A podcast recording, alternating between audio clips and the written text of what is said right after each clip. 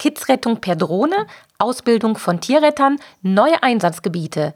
Das sind nur drei Beispiele für die Neuigkeiten bei tiernotruf.de. Jörg Schlüter nimmt uns in dieser Episode mit in seine Tiernotrufzentrale und berichtet, wie sich der Tiernotruf weiterentwickelt hat. Viel Spaß beim Anhören.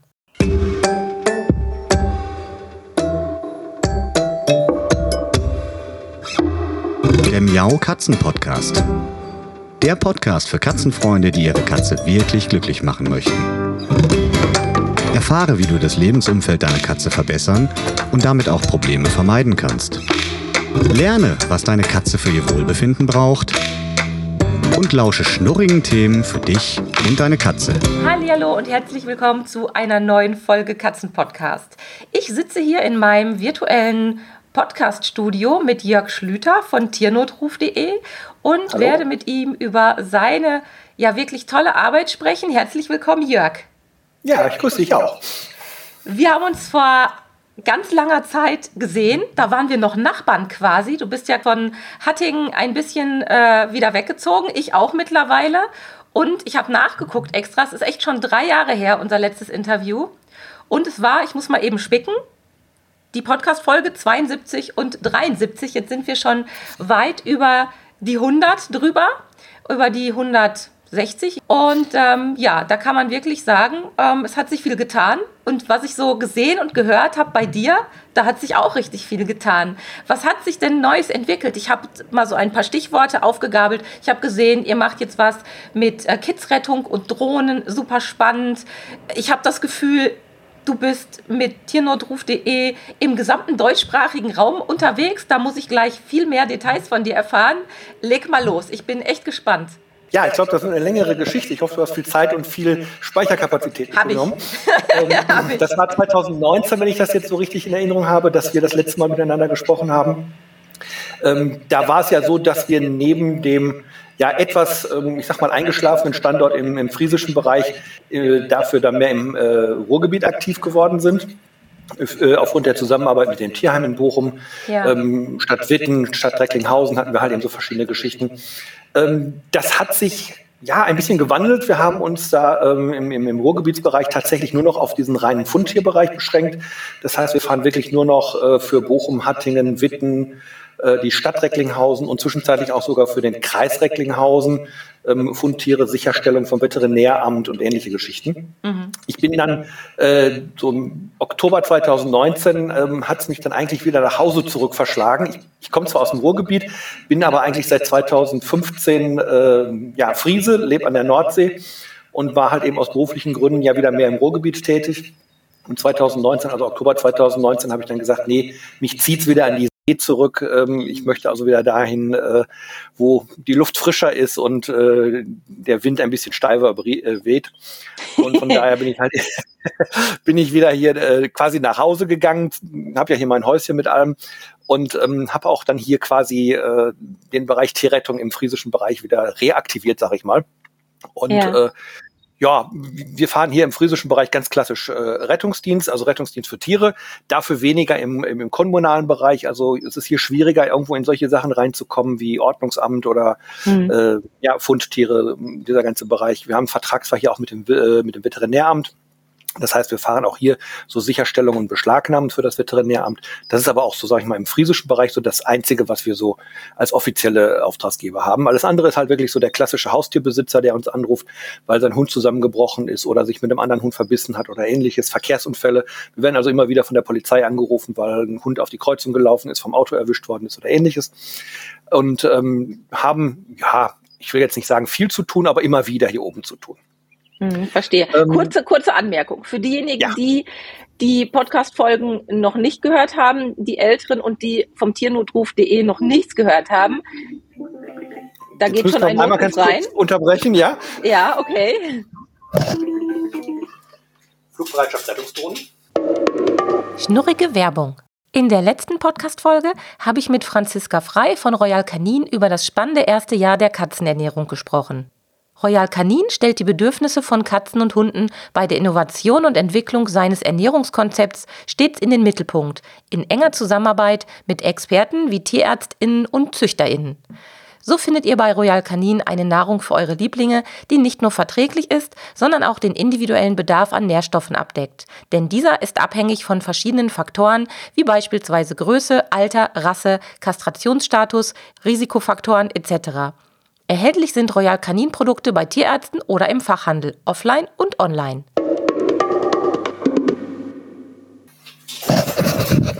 So, bin wieder da.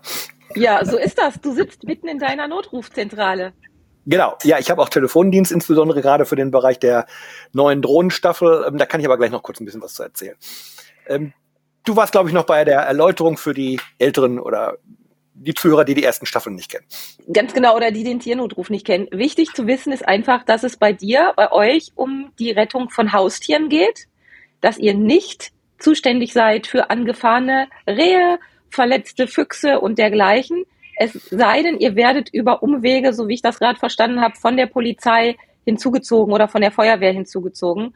Und ansonsten wäre das kein Fall. Also wenn ich hier, habe ich auch schon erlebt, als ihr noch in Hatting wart, einen angefahrenen Fuchs finde, dann seid ihr leider, muss man sagen, nicht zuständig, sondern dann ist das erstmal eine offizielle Behördensache. Da muss man entweder den Jäger, glaube ich, auch kontaktieren, wenn man den denn kennt, oder die Polizei macht das für einen.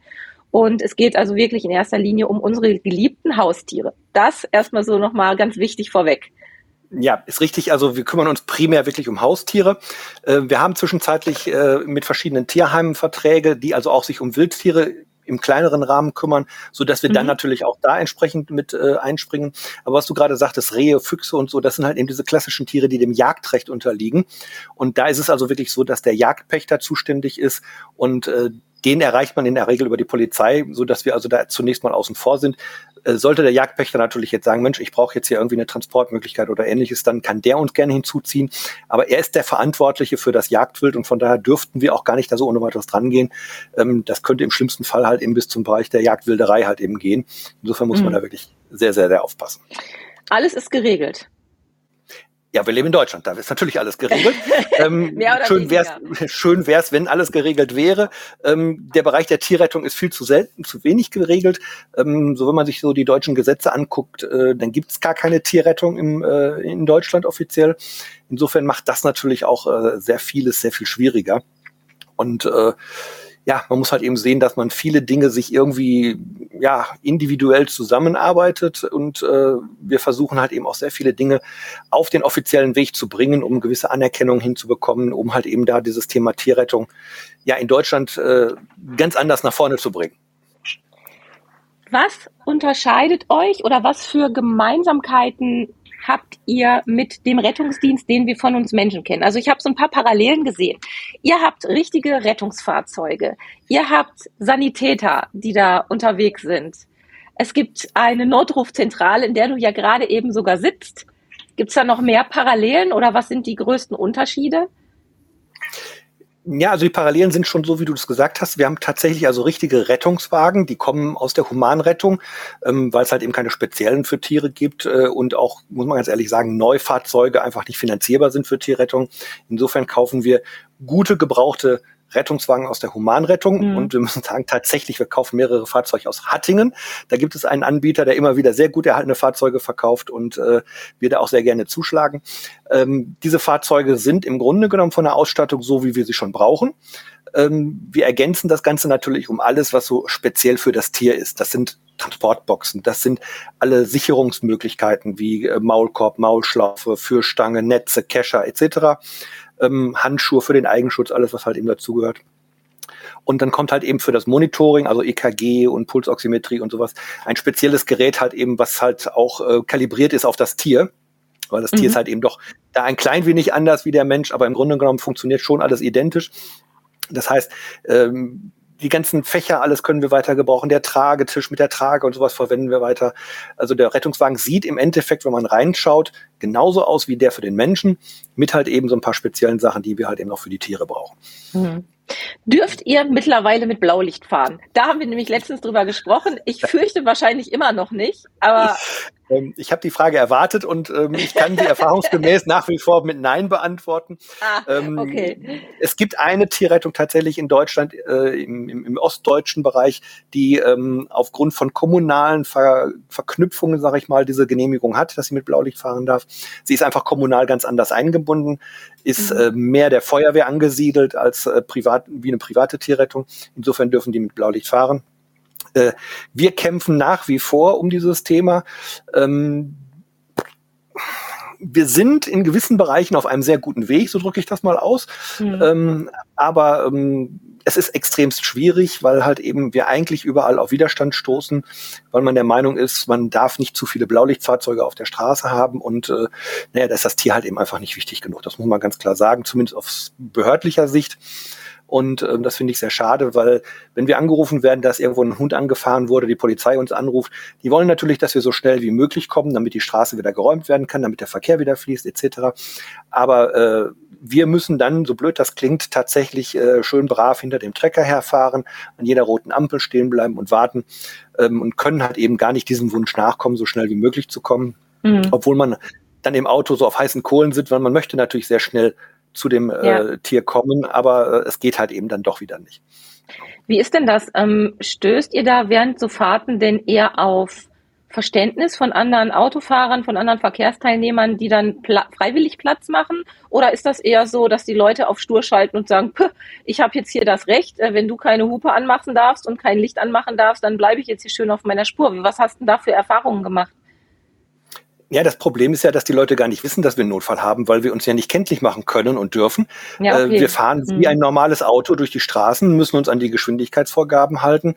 Und ähm, wenn dann halt eben vor uns ein Auto fährt, äh, was gar nicht erkennen kann, dass wir tatsächlich irgendwo einen Notfall haben, wo wir hinwollen, ja, dann bleiben wir schon brav dahinter.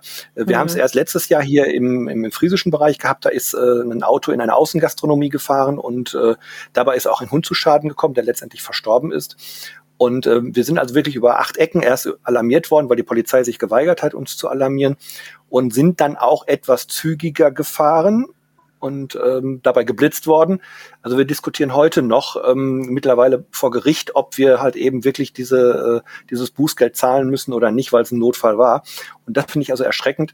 Und das ist auch das, was du vorhin fragtest, so die, äh, Parallelen zum Humanrettungsdienst. Äh, ja. Wenn im Humanrettungsbereich jemand bei, mit Blaulicht geblitzt wird oder über eine rote Ampel fährt und dabei geblitzt wird oder sonst irgendetwas, da diskutiert natürlich überhaupt kein Mensch mit drüber. Ja, ähm, das ist ein Notfall, das hat seine sogenannten Sonder- und Wegerechte und dann wird halt eben wenn da geblitzt worden ist, das Ding verschwindet sonst wo, aber da passiert halt eben nichts. Finde ich auch völlig in Ordnung, da brauchen wir gar nicht drüber diskutieren. Ich finde es mhm. halt schade, dass äh, eine Tierrettung, die das professionell betreibt, ich rede jetzt nicht von irgendwelchen Leuten, die mit einer Katzenbox privat durch die Gegend fahren oder ja. ähnliches, ähm, Engagement sicherlich super, aber das hat natürlich in dem Moment nichts mit einer professionellen Tierrettung zu tun. Und ähm, aber wenn jemand, der das professionell betreibt, äh, wirklich die Fahrzeuge dazu hat, auch die Leute eigentlich die Ausbildung haben, weil die meisten, die bei uns fahren, kommen aus dem Humanrettungsbereich. Das heißt, die wissen, wie man mit Blaulicht fährt. Und trotzdem oh, ja. darf man das nicht, ähm, weil einfach die Gesetzgebung es nicht vorsieht. Ähm, dann wirklich auch immer wieder es vorkommt, dass wir also dann beim Verkehrsunfall zum Beispiel mit Hund äh, viel zu spät ankommen, das Tier zwischenzeitlich verstorben ist, weil wir gar keine Chance mehr bekommen, diesem Tier zu helfen, dann finde ich das also sehr, sehr schade für ein, äh, ja, für ein Land wie Deutschland, was ja in sonst allen Bereichen äh, sehr modern sein möchte. Und wenn ich dann sehe, dass ein Land wie Österreich, äh, die Österreicher jetzt nicht abwerten wollen, um Gottes Willen, aber in Österreich dürfen die Tierrettung mit Blaulicht fahren. Dann frage ich mir, ich, ähm, wir leben alle in einer EU, sind die Österreicher mehr EU wie wir oder wie hm. hat man das zu bewerten? Also wir dürfen es in Deutschland nicht und äh, ja, letztendlich kämpfen wir weiter, dass wir irgendwann mal halt eben auch dieses Privileg bekommen. Ähm, nicht, weil wir blaulichtgeil sind oder nur noch durch die Gegend rasen wollen, sondern einfach, weil es sinnvoll ist, auch den Tieren schnell zu helfen. Und man muss auch mal ganz klar sagen, ein verletztes Tier, da geht auch möglicherweise eine zusätzliche Gefahr für den Menschen aus, weil das Tier sich ganz anders verhält, als wenn es gesund ist. Und auch das sollte man mal berücksichtigen.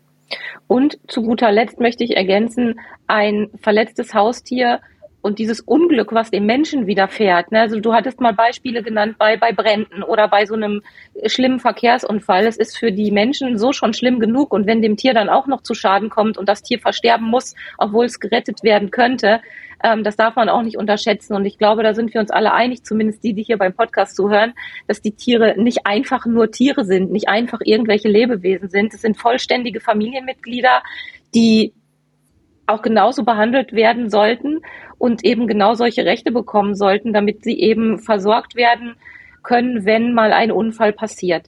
Hm. Ich will, so wie beim letzten Mal, nochmal ein kleines Szenario durchspielen. Klassiker.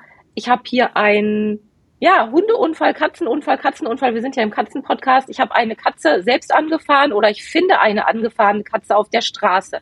Wie ist da mein Ablauf? Was sollte ich tun oder was kann ich tun? Ähm, ja, das ist jetzt wieder genau dieser zweischneidige Fall. Ähm, du sprichst quasi ein Fundtier an. Ähm, wenn du also eine angefahrene Katze findest, ist es ja rein rechtlich in Deutschland ein sogenanntes Fundtier. Und für die Fundtiere sind natürlich die entsprechenden Gemeinden zuständig und die Gemeinden wiederum haben dann eigene Strukturen geschaffen.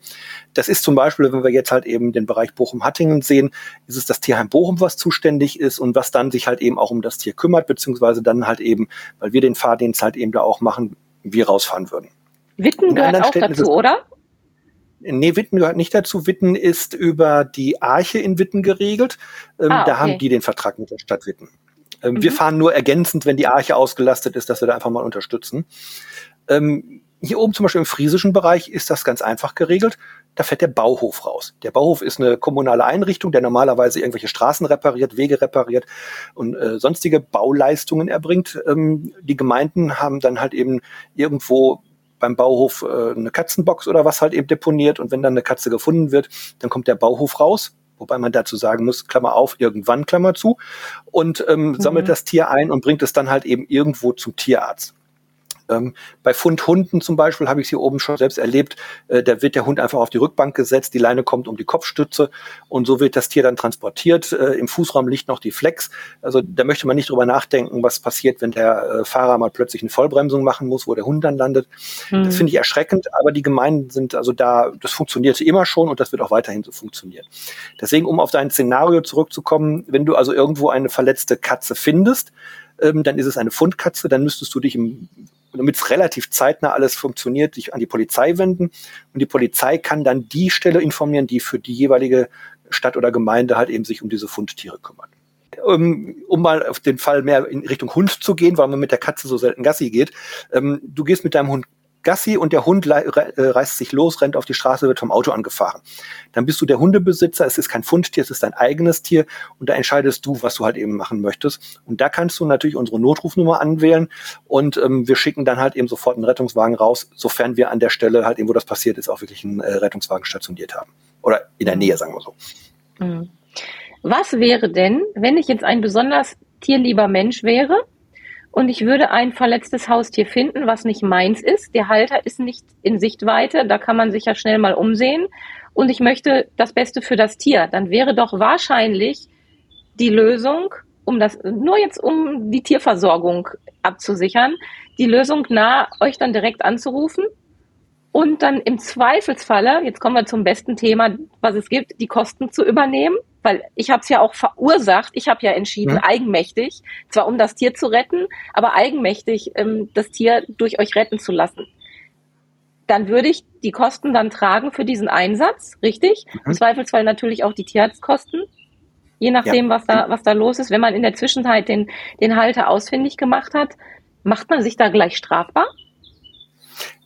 Nein, also strafbar macht man sich in dem Fall nicht. Ähm, man versucht dem Tier natürlich zu helfen, was ja auch ganz klar im Sinne des Tierschutzgesetzes liegt. Ähm, es ist aber tatsächlich so, ähm, wenn du halt eben als äh, Passant auf der Straße eine angefahrene Katze findest und sagst, bevor ich jetzt hier mit Polizei oder sonst was arbeite, ich weiß, normalerweise kommt hier der Bauhof, das will ich alles nicht. Ich möchte, dass die Tierrettung kommt. Ähm, denn so blöd das immer klingt, wer die Musik bestellt, muss sie in dem Moment tatsächlich auch bezahlen. Ähm, weil leider können wir natürlich auch die Einsätze äh, nicht alle kostenfrei machen. Und wenn die Gemeinde Klar. halt eben diese Kosten nicht übernimmt, ist halt eben in dem Fall der Melder derjenige, der halt eben die Kosten übernehmen muss. Äh, wir haben es vielfach schon versucht, dann trotzdem die Kosten über die Gemeinde abzurechnen. Die Gemeinden sagen dann ganz einfach, nee, wir haben mit euch nichts zu tun, wir haben keinen Vertrag mit euch, wir übernehmen die mhm. Kosten nicht. Insofern wäre das also tatsächlich dann der ja, einzige gangbare Weg, dass es halt eben so funktioniert. Habt ihr einheitliche Preise dafür? Also habt ihr, ja, ähm, ja? also was wäre das, wenn ich euch jetzt anrufe und sage, ich habe hier Ecke äh, Hatting irgendwo eine, eine angefahrene Katze gefunden und ich möchte, dass ihr die abholt. Ich trage auch die Kosten dafür. Ähm, du musst also rechnen, ein Einsatz vom Rettungswagen liegt immer so irgendwo zwischen 200 250 Euro. Das ist schon ein Sümmchen. Ist ja auch ein also was, Auto. Ja, ja, genau, ist ein großes Auto, das meinte ich jetzt auch gar nicht bewertend nee, nee. oder hm? abwertend, hm. sondern das ist ein Sümmchen. Nur man muss es ja auch wissen, weil es hm. nützt ja dann auch nichts, wenn man das Geld nicht hat oder äh, ne, wenn es dann zu Diskussionen im Nachhinein kommt. Nur ich finde, die Option zu haben schon schön. Also ich habe es Gott sei Dank noch nicht erlebt, dass ich ein lebendes Katzenkind gefunden habe oder ein, ein angefahren, doch den Fuchs halt, aber da habe ich die Polizei beziehungsweise die Jagd, äh, den, den Jagdpächter informiert. Ähm, aber das ist mein persönliches Horrorszenario, weil mhm. jeder, der Tiere liebt, und auch wenn es ein Hund wäre, ne, aber das ist schon, schon schlimm. Und gerade Katzen sieht man ja ganz, ganz oft auch angefahren am Straßenrand liegen. Und wenn man dann sich die Mühe macht und anhält und Bescheid gibt, in vielen Fällen sehen sie tot aus. Ich weiß aus tiermedizinischer Sicht oder von Tiermedizinern, mit denen ich schon oft darüber debattiert habe, was man machen könnte oder so. Oftmals sind sie gar nicht tot. Sie sind halt nur weggeschossen wie ein Specht, der vor die Scheibe geflogen ist und erstmal so ein mhm. Anflugtrauma hat und da wie tot liegt, aber oft sind die gar nicht tot. Und dann ist natürlich immer die Frage, wie geht man damit um? Ich persönlich würde mir wünschen, wenn ich Freigänger hätte, dass sich jemand um die kümmern würde, natürlich. 250 Euro hin oder her, das wäre es mir definitiv wert. Aber das kann und muss ja auch jeder selbst entscheiden, ähm, wie weit er sich das erlauben kann. Und oft ist es halt das Geld, woran es dann schlussendlich scheitert. Aber ja. das ist schon mal, schon mal schön zu wissen. Ähm, mhm. Was hat sich denn von dem Einsatzgebiet verändert? Also ich habe es ganz beschaulich erlebt in der Nachbarschaft. Also es war wirklich äh, zehn Minuten mit dem Auto, knapp entfernt von meinem alten Zuhause. Ich bin zu dir rübergefahren, habe mir das angeguckt und ich wusste von dem Moment an, hey, die sitzen um die Ecke. Das hat mir ein echt tolles Gefühl gegeben. Ich habe es nicht gebraucht, aber das fand ich echt praktisch. Und ähm, jetzt habe ich den Eindruck, ihr seid wirklich, wirklich weit vertreten. Was hat es mit der mit dem Logo, mit der Logo-Ergänzung Dachregion auf sich? Das finde ich super interessant, weil dass du hier in Deutschland an den ganzen Dependancen vertreten bist, das kann ich noch nachvollziehen. Aber ich habe irgendwo auch, wenn ich mich nicht täusche, Dach gelesen. Also Deutschland, Österreich, Schweiz. In ja. welchem Kontext erscheint das? Ich, ich hack mal eigentlich so ein bisschen nochmal da ein, wo ich vorhin aufgehört habe. Ähm, Sehr gut neben der friesischen Region, die ich reaktiviert habe, sind wir seit Mitte 2020 auch in Hamburg und im südlichen Teil von Schleswig-Holstein tätig geworden, mhm. ähm, weil sich einfach dort eine Gruppe von, ja, ich sag mal knapp 15 Leuten ähm, an uns gewandt hatte, die gesagt haben, Mensch, es kann nicht sein, dass wir hier im Hamburger Raum überhaupt nichts Vernünftiges für Tiere haben und äh, mit denen haben wir dann halt eben zusammen quasi einen Standort in Hamburg und einen Standort in Mölln, das ist am Tierheim in Mölln, also südliches Schleswig-Holstein, haben wir das Ganze aufgebaut und dort entsprechend auch nochmal wieder zwei Rettungswagen stationiert und äh, fahren dort halt eben äh, ja jetzt auch Rettungseinsätze. Wir haben in Hamburg alleine in unserem ersten Jahr, was wir dort hatten, äh, über 100 Rettungseinsätze gefahren von Verkehrsunfällen, von Hunden, die aus dem Fenster gestürzt sind und ähnlichen Sachen. Also da war so wirklich alles dabei. Mhm. Und ähm, wir sind also jetzt seit Anfang diesen Jahres tatsächlich also von Emden über Wilhelmshaven, über Bremen, Hamburg, komplett Schleswig-Holstein vertreten. Wir haben noch einen Standort in Schleswig aufgemacht. Ähm, wir gehen mittlerweile in das Land Mecklenburg-Vorpommern hinein bis nach äh, Schwerin, was also unser Einsatzgebiet angeht. Wir haben fünf Rettungswagen mittlerweile stationiert und sechs weitere PKWs, so dass wir also mit jetzt rund 80 Mitarbeitern, die wir haben, dieses gesamte Gebiet einsatztechnisch abdecken. Und von daher ähm, ist das Gebiet schon sehr, sehr groß geworden.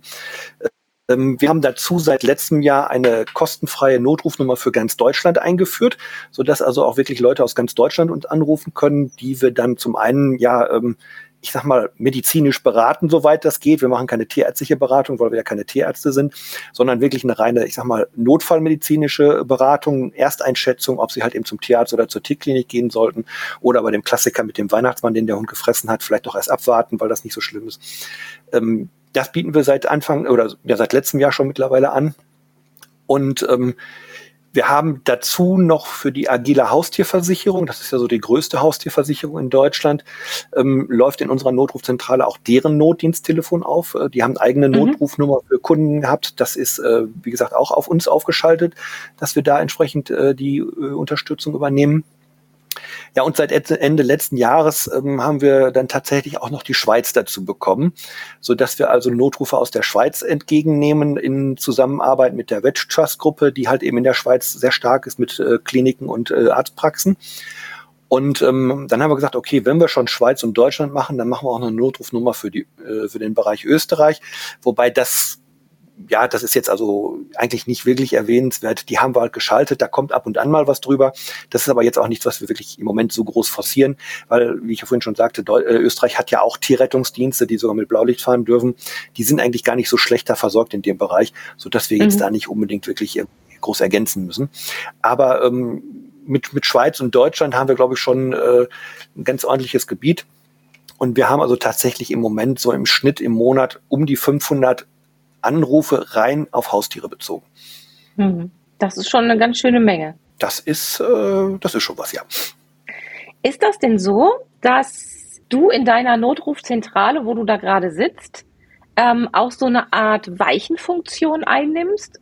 Also du sagtest ja gerade, es gibt so, ein, so eine Ersteinschätzung ne, zum Tierarzt fahren oder gerade auch ähm, als der Notruf reinkam, da hast du ja auch so ein bisschen beraten und gesagt, hm, macht das Sinn? Äh, wo sitzen sie denn überhaupt? Können wir da überhaupt helfen?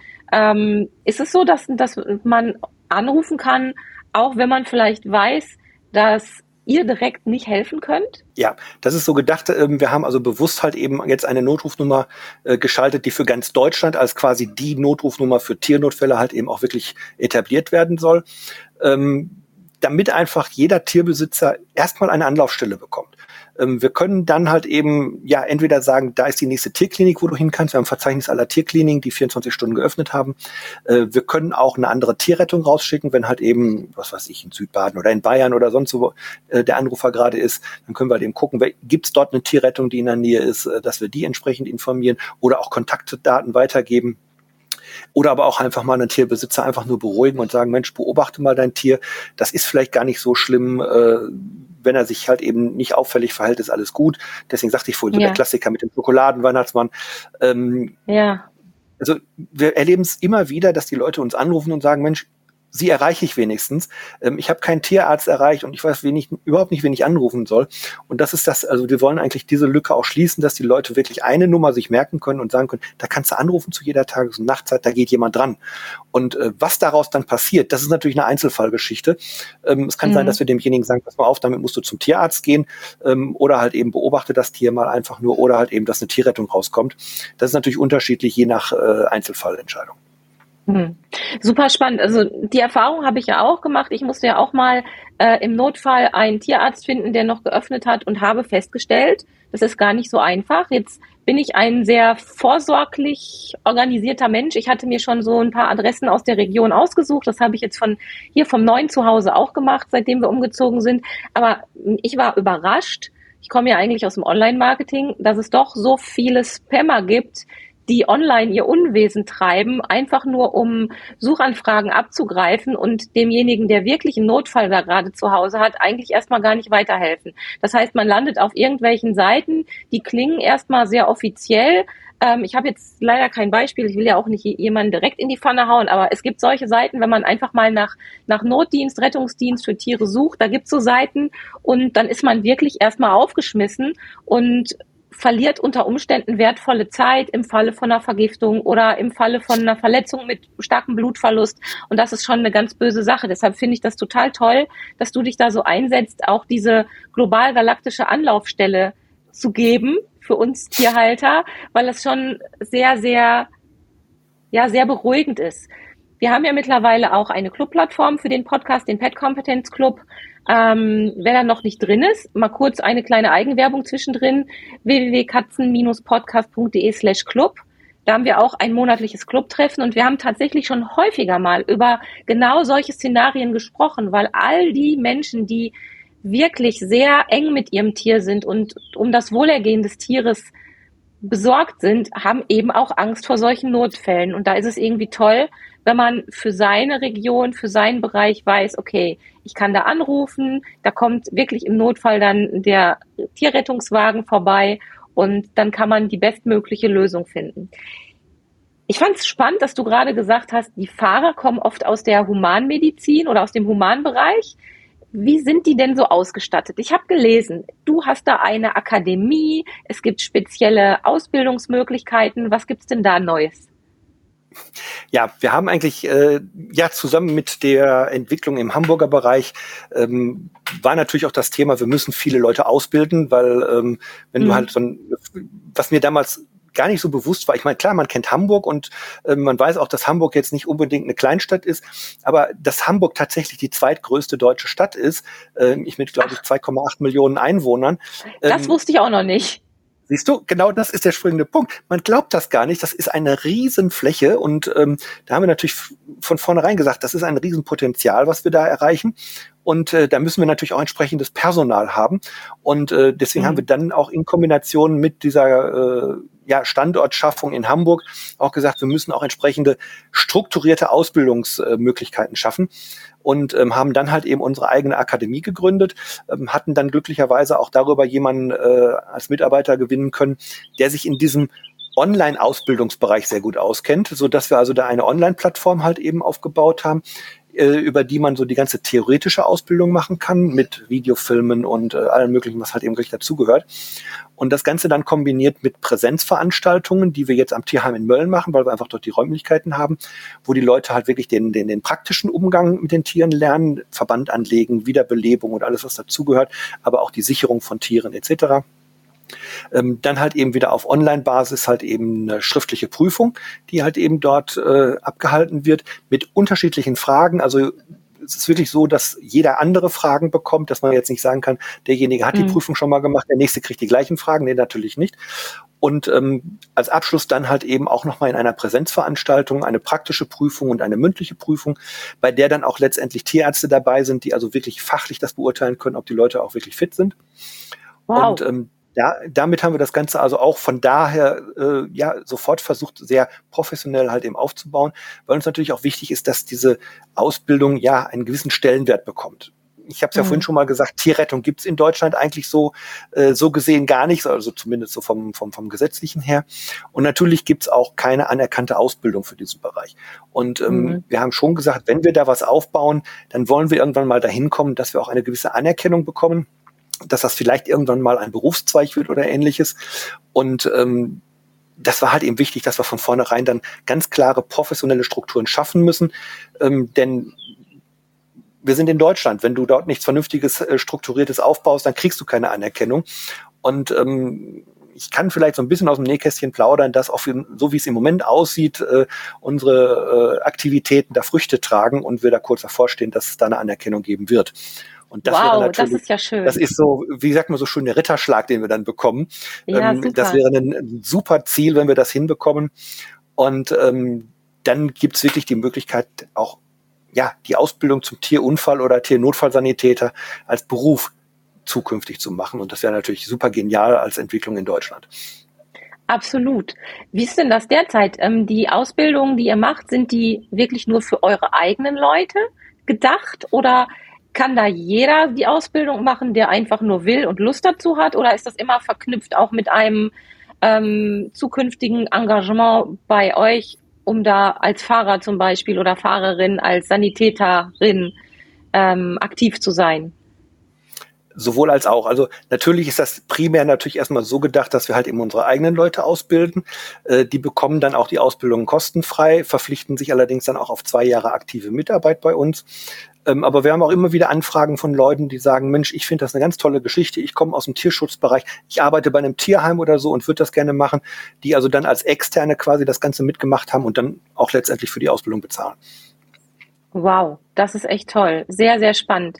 Ähm, wenn man sich dafür entscheidet, äh, Tiersanitäterin zu sein bei euch oder auch woanders in einem anderen Verein vor Ort, wo man vielleicht gerade wohnt, ähm, wie läuft denn das? Ist das wirklich wie ein wie ein Job zu sehen, wie ein wie ein, äh, ein ein Beruf zu sehen, mal unabhängig jetzt von der Ausbildung, oder ist das eher alles auf ehrenamtlicher Basis? also bei uns ist alles tatsächlich ehrenamtlich organisiert. Also alle Mitarbeiter machen das äh, kostenfrei und ehrenamtlich.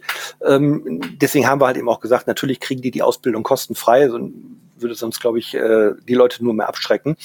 Ja. Ähm, ich glaube, dass wir ja Tierrettung in der Form als äh, als äh, bezahlten Beruf hinbekommen, da sind wir, glaube ich, in vielen Teilen noch ganz weit von entfernt, was aber einfach daran liegt, dass halt eben auch die Zusammenarbeit mit äh, Gemeinden, Kommunen, Tierheimen mhm. und so mhm. viel zu wenig noch halt eben stattfindet, worüber man dann letztendlich auch Geld verdient.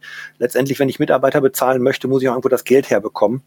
Und das bekomme ich halt eben nur, indem ich entsprechende feste Aufträge habe, entsprechende Verträge, wo halt eben auch jeden Monat äh, sicheres Geld reinkommt.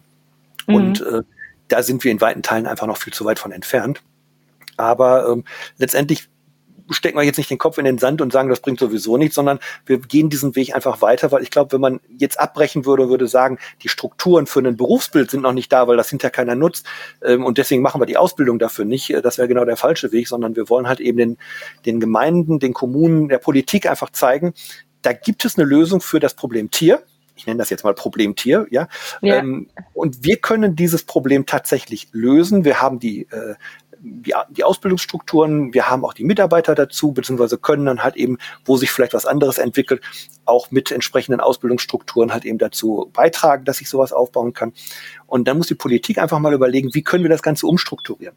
Ähm, vielleicht mal ein Blick nach Mecklenburg-Vorpommern, weil das ist eine ganz spannende Entwicklung dort. In Mecklenburg-Vorpommern hat es, ich glaube, im Laufe des letzten Jahres eine neue Gesetzgebung gegeben, wonach mhm. die Gemeinden verpflichtet wurden, rund um die Uhr für Fundtiere ähm, bereit zu stehen und diese Tiere äh, zu sichern und unterzubringen. Ähm, das hat in Mecklenburg-Vorpommern die Gemeinden vor ein Riesenproblem gebracht. Keiner hat die Strukturen dafür. Und ähm, tatsächlich ähm, entwickelt sich dort eine Tierrettung genau auf dieser Grund dieser gesetzlichen Veränderung ganz extrem. Hat sich erledigt. Die Schweizer sind meistens so, äh, sie lassen es dreimal klingeln und legen wieder auf, weil es wurde. Äh, äh, nein, also tatsächlich ist es so, in Mecklenburg-Vorpommern ist einfach eine ganz andere Gesetzesgrundlage, die dort ganz andere Möglichkeiten zurzeit schafft. Und ähm, da ist also zumindest die Tierrettung, die dort oben in Greifswald tätig ist, ähm, die ist da im Moment so im Hype, weil sie so viel Unterstützung bekommt ähm, von den Strukturen, vom Landkreis, von den Gemeinden. Und äh, wenn das sich überall durchsetzen würde, dann hätten wir in Deutschland in Kürze eine ganz andere Struktur, was die Versorgung von Tieren angeht. Aber mhm. ähm, momentan halt eben nur Mecklenburg-Vorpommern. Ich hoffe, dass das so als Vorreitermodell vielleicht irgendwo mal auch in den anderen äh, Bundesländern Schule macht. Und dann äh, könnten wir das, was wir jetzt schon vorbereitend quasi machen mit Akademie, mit Ausbildung und allem, natürlich ganz anders hinterher auch einsetzen. Hm, kann ich nachvollziehen. Aber es ist schön, dass es zumindest so an einigen Stellen schon mal so Entwicklungen ja, dass ja. die sichtbar werden, dass sich da was tut, auch wenn es lange dauert. Ich weiß selbst aus dem Tierschutz, da stößt man äh, oft vor verschlossene Türen und es ist manchmal extrem frustrierend. Was mich am meisten immer gestört hat, war, dass quasi in jeder Stadt alles anders ist. Das finde ich extrem frustrierend. Du brauchst nur den Fuß ja. über die Stadtgrenze und hast da eine Katze gefunden und da ist plötzlich wirklich äh, eine ganz andere Versorgung oder Nichtversorgungssituation da, als es in der eigenen Stadt der Fall ist. Das finde ich kompliziert und das macht es auch den ehrenamtlichen Helfern sehr schwer, weil man ja theoretisch von seinem gesamten Umkreis also von den Nachbarstädten erstmal müsste man genau wissen, wer in welcher Stadt was, wann, wo, wie machen darf oder auch grundsätzlich macht und wer was nicht macht. Das finde ich sehr, sehr ermüdend. Und da geht, mhm. glaube ich, auch leider viel Elan aus dem ehrenamtlichen Bereich einfach verloren und versandet, was wir eigentlich den Tieren zugutekommen lassen könnten. Auf jeden Fall. Ich will noch mal ein anderes Thema ansprechen. Ähm, ich habe gerade ein bisschen das, äh, den Notfall mit belauscht, den du gerade hattest. Da ging es um einen entlaufenen Hund und eine Drohnensuche.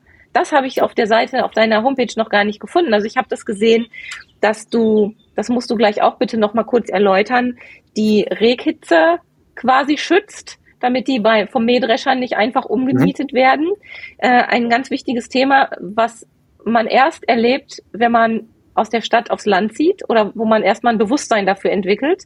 Habe ich früher nie drüber nachgedacht, aber trotzdem wahnsinnig wichtig. Aber entlaufener Hund finde ich auch super spannend. Das heißt, ähm, ihr werdet echt angerufen und das ist auch tatsächlich ein, ein ein Angebotspunkt, so nenne ich es jetzt mal, bei der, bei der Suche nach einem Hund bei Katzen wahrscheinlich eher weniger zu helfen, oder? Ja, ähm, es ist tatsächlich so, dass so dieses Thema Rehkitzrettung ähm, ja, ich sag mal, zumindest so im letzten Jahr sich extrem ent entwickelt hat. Äh, die Bundesregierung hatte letztes Jahr einen riesen Fördertopf aufgelegt, womit halt eben die Anschaffung von Drohnen halt eben gefördert wurde.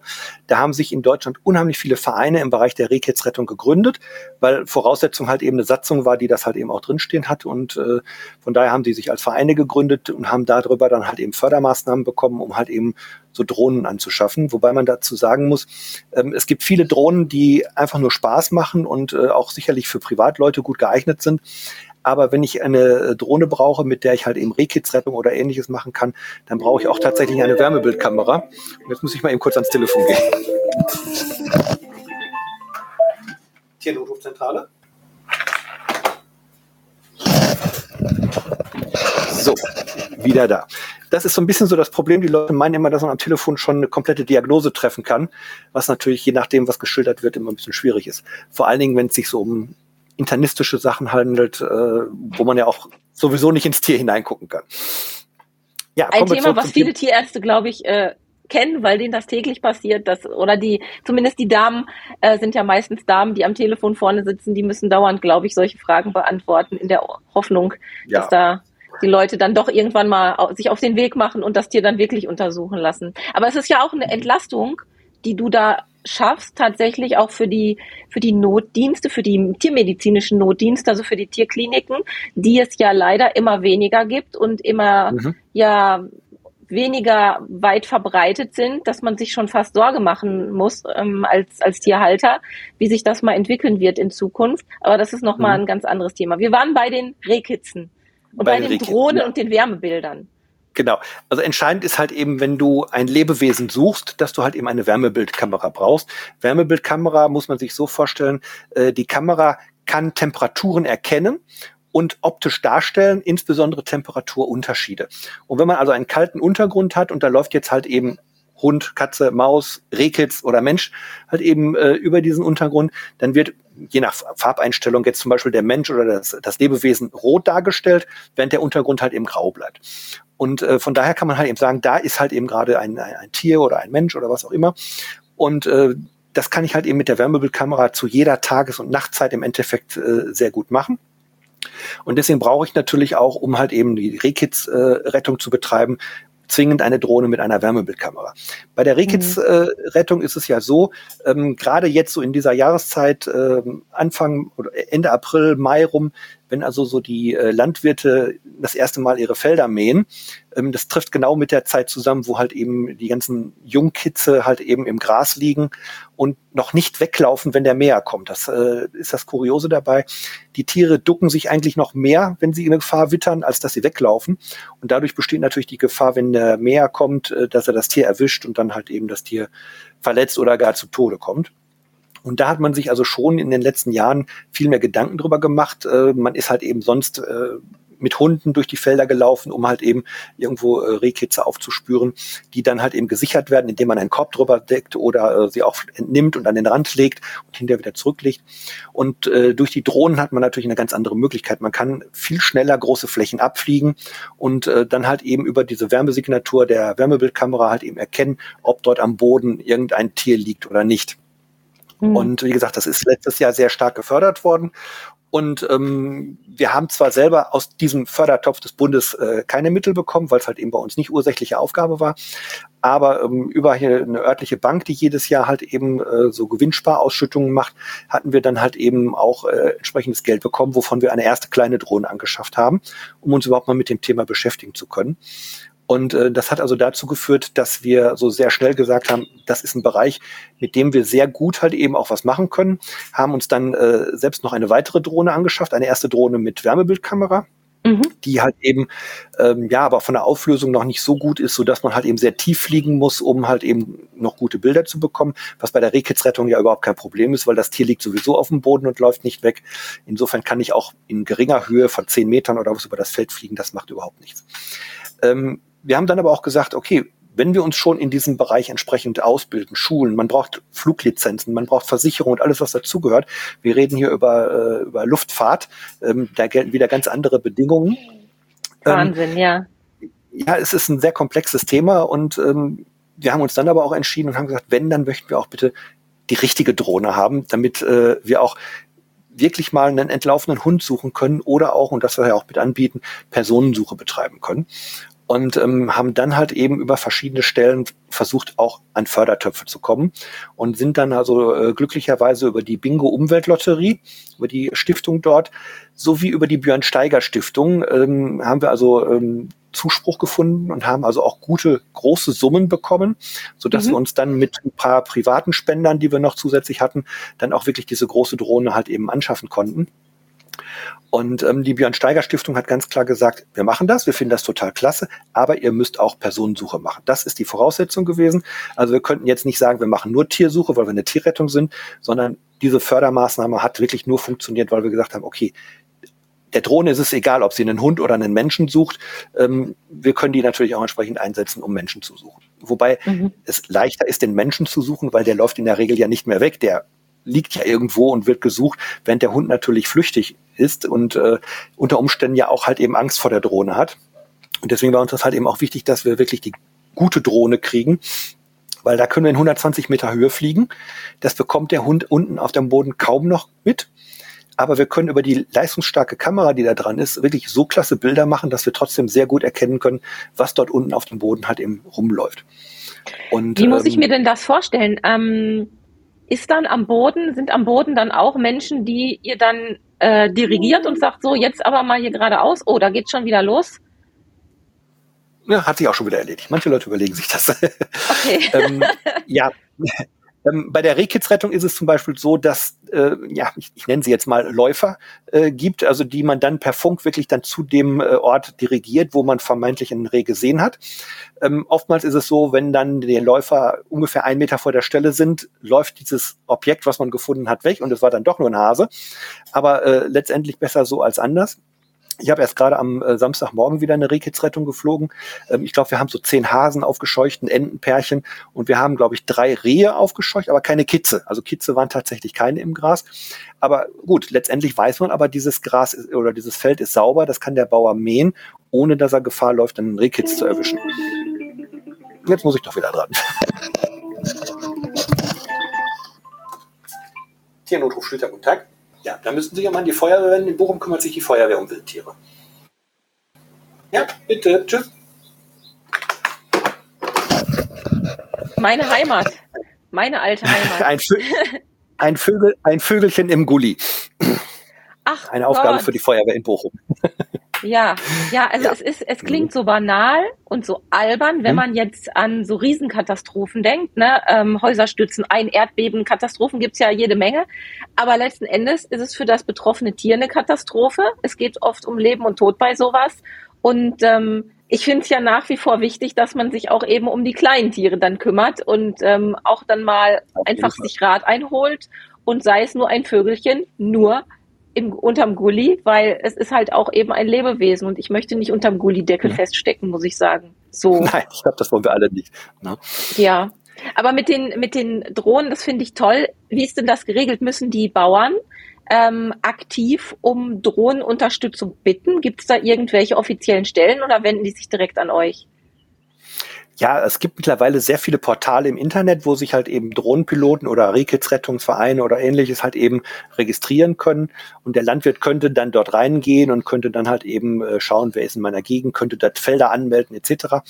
Ähm, tatsächlich läuft es aber, glaube ich, äh, allgemein immer noch so. Ich weiß, wer es macht und den rufe ich an. Ähm, viele Jägerschaften machen es mittlerweile auch, weil natürlich äh, bei dieser ganzen Kidsrettungsgeschichte sowieso auch immer die entsprechenden Jagdpächter eingebunden werden müssen. Der Landwirt mhm. ist zwar verpflichtet, äh, dafür zu sorgen, dass halt eben kein Tier zu Schaden kommt, aber trotzdem unterliegt es ja dem Jagdrecht. Deswegen muss der Jagdpächter also grundsätzlich mit eingebunden werden. Und tatsächlich wir als Drohnenpiloten, die wir halt eben dann das Tier aus der Luft suchen, müssen eine Freigabe vom Jagdpächter haben, dass wir das auch tatsächlich dürfen. Weil es könnte sonst auch wieder heißen, dass wir halt eben ähm, ja bejagbares Wild äh, ja, jagen und äh, damit halt eben in seinem Umfeld halt eben beeinflussen würden. Deswegen muss der Jagdpächter tatsächlich auch uns äh, quasi die Freigabe erteilen, dass wir über den Feldern, die dann halt eben äh, zur, zum Maat anstehen, äh, mit der Drohne fliegen und die äh, Rehkitze raussuchen. Deswegen ist auch meistens eigentlich ein Jagdpächter dabei, der das Ganze in Anführungsstrichen beaufsichtigt, dass es auch das Tier entsprechend ordnungsgemäß läuft. Hm. Wie ist denn da die Akzeptanz sowohl, du hast es gerade korrekt ausgedrückt, von den Landwirten und Landwirtinnen und von den Jagdpächtern und Jagdpächterinnen? Finden die das gut? Freuen die sich, Unterstützung zu haben? Oder war denen das bisher so ein bisschen egal? Weil, also ich weiß halt auch mittlerweile, weil ich es hautnah erlebt habe, unter was für einem unfassbaren Arbeitsaufwand und Zeitdruck die äh, Landwirte stehen.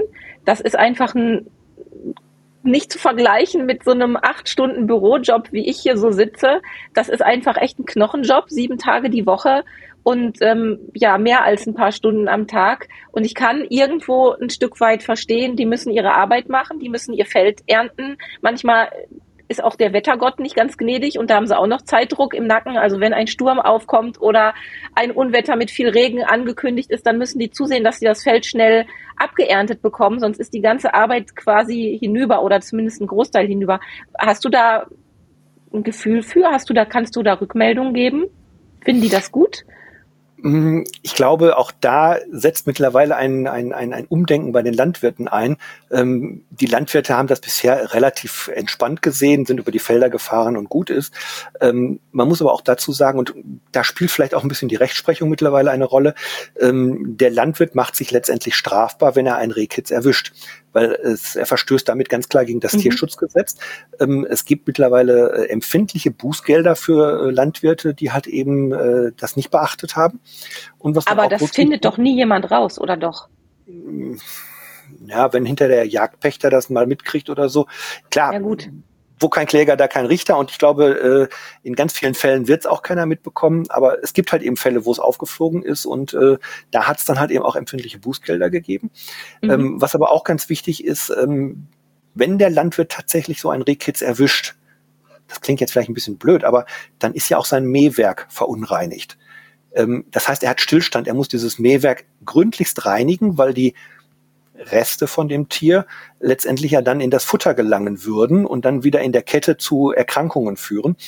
Ähm, Merkt er das? Also ich hätte so gedacht, der sitzt da so drauf und es läuft, go, es ist ja oft bei Nacht und Nebel, wenn die das machen. Mhm. Und ähm, dann macht vielleicht mal, rumpelt's ein bisschen, das war dann vielleicht ein dicker Stein oder keine Ahnung was, so in mhm. den Gedanken. Merken die das? Müssen die dann anhalten? Naja, wenn sie es merken, müssten sie anhalten. Ich drücke das mal so aus. Ich gehe davon aus, dass ja. es auch ganz oft gar nicht gemerkt wird oder vielleicht erst im Nachgang äh, nochmal oder wenn man mhm. die nächste Bahn fährt, dass man sieht, oh, da gerade habe ich was, weil halt eben von dem Tier noch halt eben äh, Reste da liegen. Ähm, es ist ein kritisches Thema. Und ich bin froh, mhm. dass halt eben da mehr, zunehmend mehr halt eben drauf geachtet wird. Aber ich sehe auch hier bei uns, ähm, das ist ja auch eine sehr ländlich geprägte Gegend.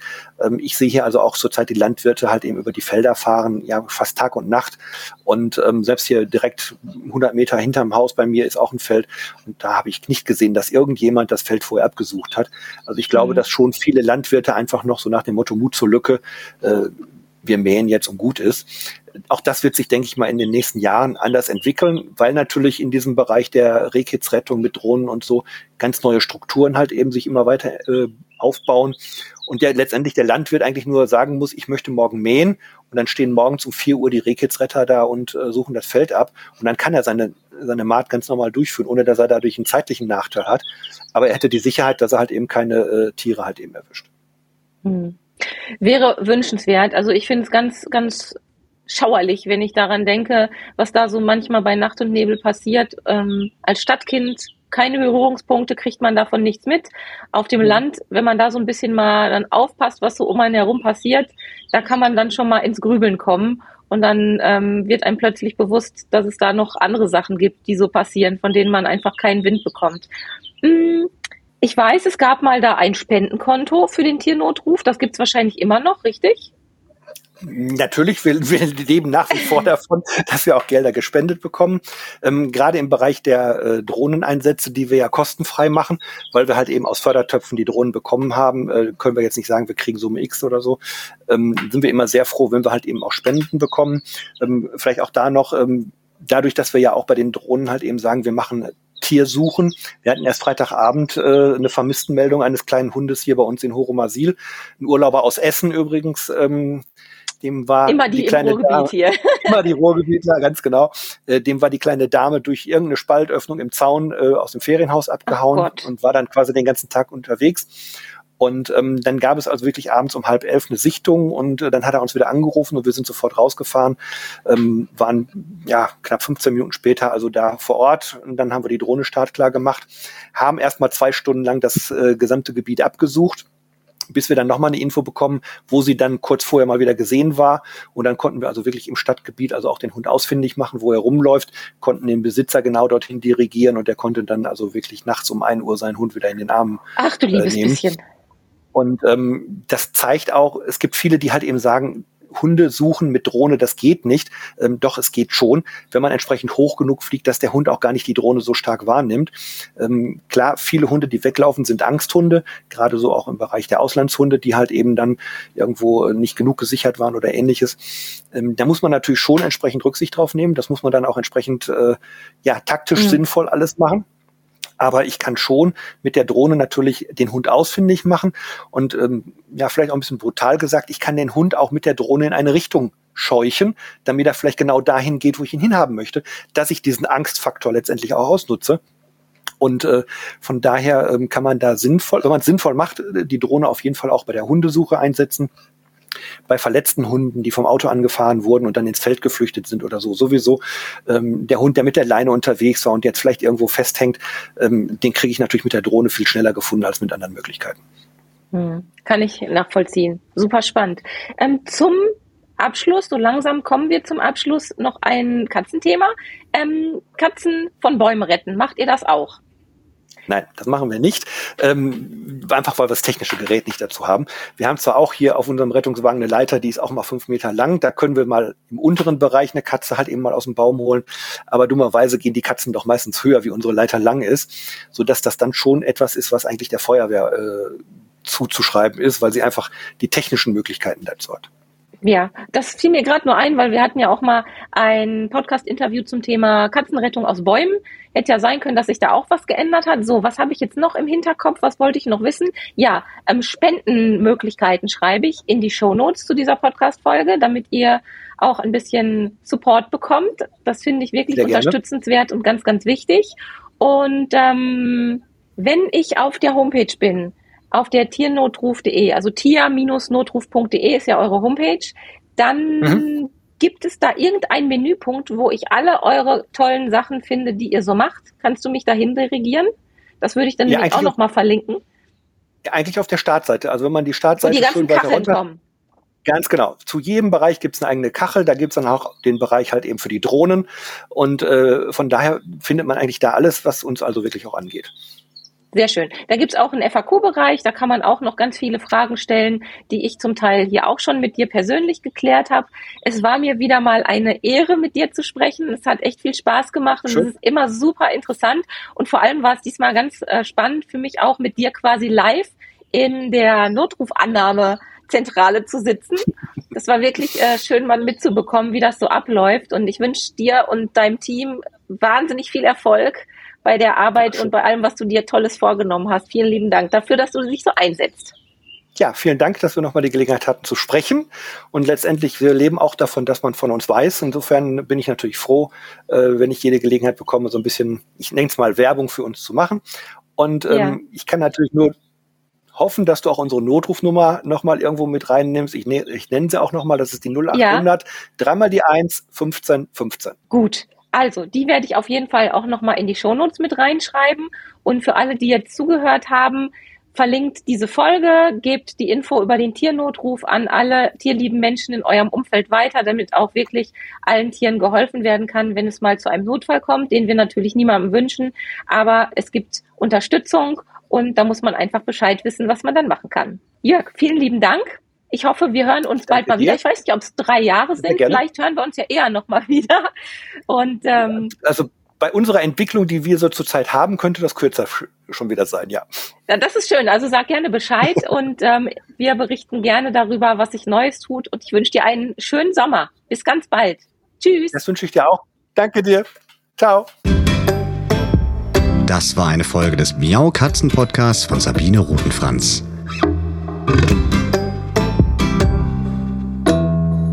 Weiterführende Informationen zur Sendung findest du im Internet auf www.katzen-podcast.de.